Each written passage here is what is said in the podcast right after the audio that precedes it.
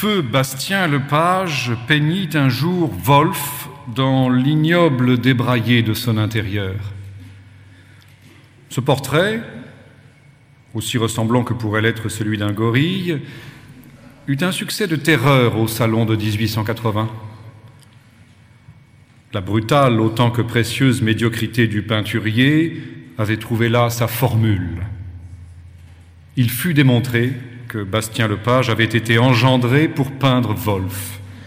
Et Wolf lui-même pour être étonné du génie de Bastien Lepage, dont la destinée fut dès lors accomplie et qui promptement s'alla recoucher le premier dans les puantes ténèbres de leur commune esthétique. Ce portrait devrait être acquis par l'État et conservé avec grand soin dans notre musée national. Il raconterait plus éloquemment notre histoire que ne le ferait un Tacite, à supposer qu'un Tacite français fût possible et que la désespérante platitude de notre canaillerie républicaine ne le décourageât pas.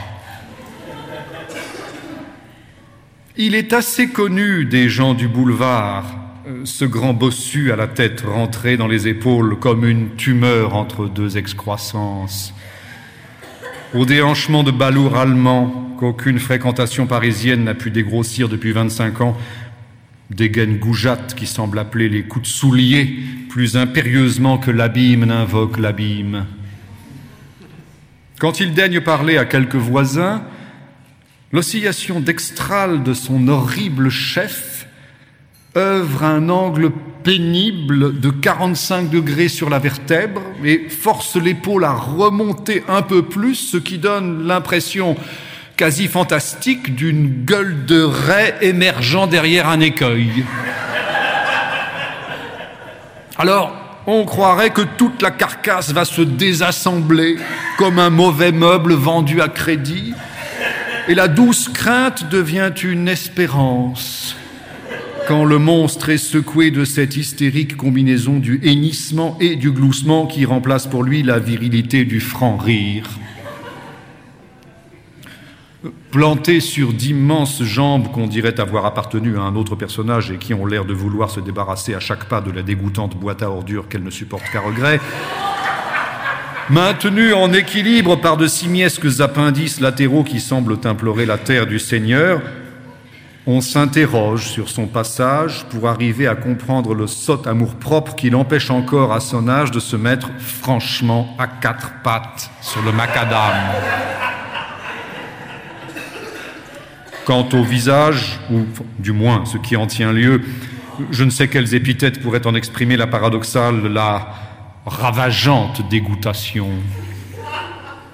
En réalité, ce vomitif gredin est surtout lépreux.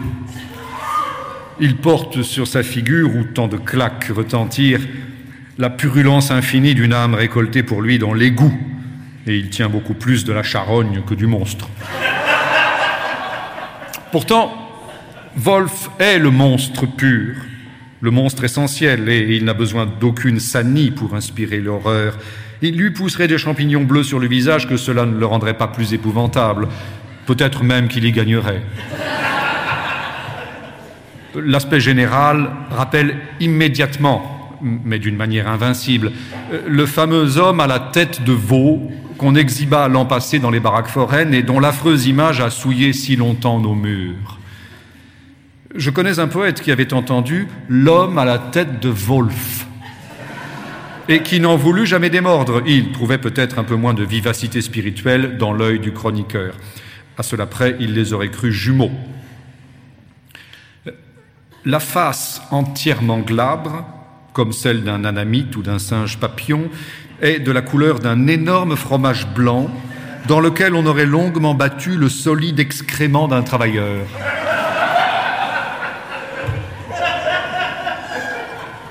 Le nez, passablement osseux comme il convient au gibosiaque, sans finesse ni courbure aquiline, un peu groinant à l'extrémité, solidement planté d'ailleurs, mais sans précision plastique, éveille confusément l'idée d'une ébauche de monuments religieux que des sauvages découragés auraient abandonné dans une infertile plaine.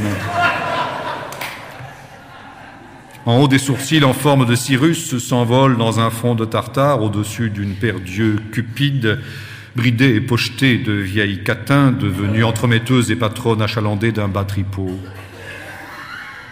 La bouche est inénarrable de bestialité, euh, de gouaillerie populacière, euh, de monstrueuse perversité supposable. C'est un rictus, c'est un vagin, c'est une gueule, c'est un suçoir, hein. c'est un hiatus immonde. On, on ne peut dire ce que c'est.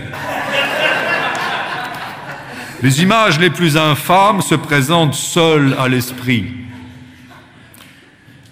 On ne peut s'empêcher de croire que cette bouche de mauvais esclaves ou d'espions décriés fut exclusivement faite pour engloutir des ordures et pour lécher les semelles du premier maître venu qui ne craindra pas de décrotter sa chaussure à ce mascaron vivant. Et c'est tout. Il n'y a pas de menton. La lippe pendante de ce gâteux de demain ne recouvre rien que le fuyant dessous d'entonnoir de son museau de poisson, qui disparaît ainsi pour notre subite consternation dans le plus ridicule accoutrement de cuistre sordide qu'on ait jamais rencontré sur nos boulevards. Le moral du cire est en harmonie parfaite avec le physique. Sa vie, dénuée de toute péripétie juponnière, pour l'excellente raison d'un hermaphrodisme des plus frigides, est aussi plate que celle du premier cabotin venu dont la carrière aurait été sans orage.